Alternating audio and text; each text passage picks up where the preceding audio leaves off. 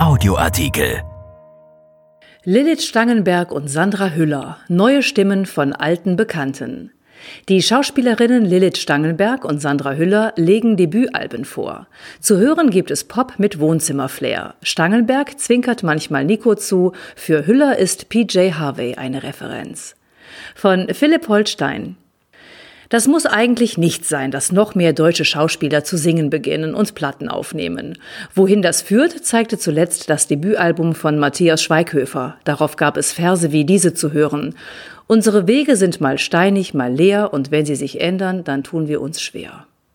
Aber nun erscheinen zwei neue Alben, deutsche Schauspielerinnen legen sie vor, und wer sie hört, wird aufatmen und sich freuen.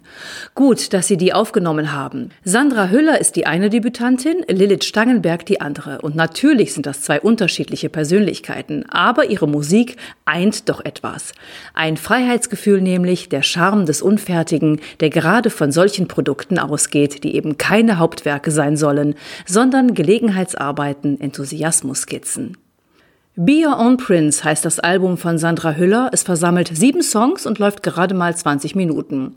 Es gibt sich bescheiden Low Fidelity als Programm. Manchmal hört man, dass die Stopptaste gedrückt wird und im ersten Lied rauscht es stark. Hüllers Stimme weht von ferne herüber, als stehe sie zu weit weg vom Mikro. Paradox, man fühlt sich Hüller gerade deswegen bemerkenswert nahe. Ja, der Hörer meint, zum Privatkonzert in ihrem Zimmer eingeladen zu sein. Die 42-Jährige kennt man vor allem durch ihre Rolle in Marin Ades Oscar-nominiertem Spielfilm Toni Erdmann. Sie trat in Hans-Christian Schmidts wuchtigem Requiem auf. Eine wie sie wird gerne als Extremschauspielerin bezeichnet, weil sie mit Vollkontakt spielt, immer total und stets absolut.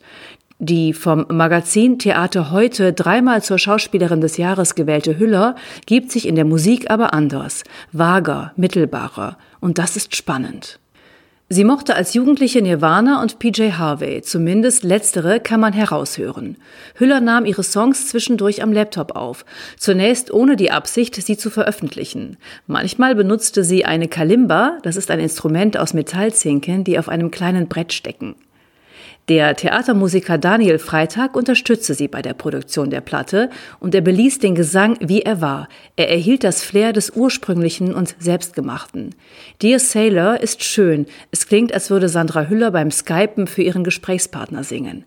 In the Trees mutet an wie am Fluss vor sich hingesungen, barfüßig und harfenselig. Und in My Love paradieren Bläser durch das Lied. Da merkt man auf, das ist das große Besteck. Aber es passt sehr gut.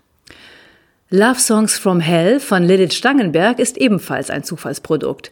Es entwickelte sich allerdings nicht aus einem Konvolut bereits vorhandener und privat eingespielter Songs, sondern aus einem Film. Stangenberg, die sich mit einem tollen Auftritt in Nicolette Kiebitz wild hervortat, hatte mit Alexander Kluge Orphea abgedreht, eine Neufassung des Orpheus und Eurydike-Mythos. Der Musiker Orpheus ist darin eine Frau, das ist der Clou, und sie irrt auf der Suche nach dem Geliebten durch die Hölle. Sie zähmt dabei sogar den Höllenhund mit der Kraft ihrer Musik. Kluge machte den Film mit dem philippinischen Musiker, Poeten und Filmemacher Carven de la Cruz und der ging nach dem Dreh mit Stangenberg ins Studio in Berlin und nahm Lieder auf. Bisschen Klavier und Heimorgel, manchmal Schlagzeug und dazu singt die 32-Jährige und gelegentlich hört sie sich an wie die große Nico. Leper heißt das Lied, das das Album des unter dem Namen Orphea auftretenden Duos ankündigt. Es ist eins der fröhlicheren auf der Platte. Es ist wie auf bestrickende Weise einfach und es hätte in einem französischen Schwarz-Weiß-Film der 60er Jahre gesungen werden können. Dabei ist es doch ganz neu. Knock, knock, can you hear me? Jedenfalls schön, dass es singende deutsche Schauspielerinnen gibt. Ein Artikel von Philipp Holstein, erschienen in der Rheinischen Post am 20. August 2020 und bei RP Online. RP Audioartikel. Ein Angebot von RP Plus.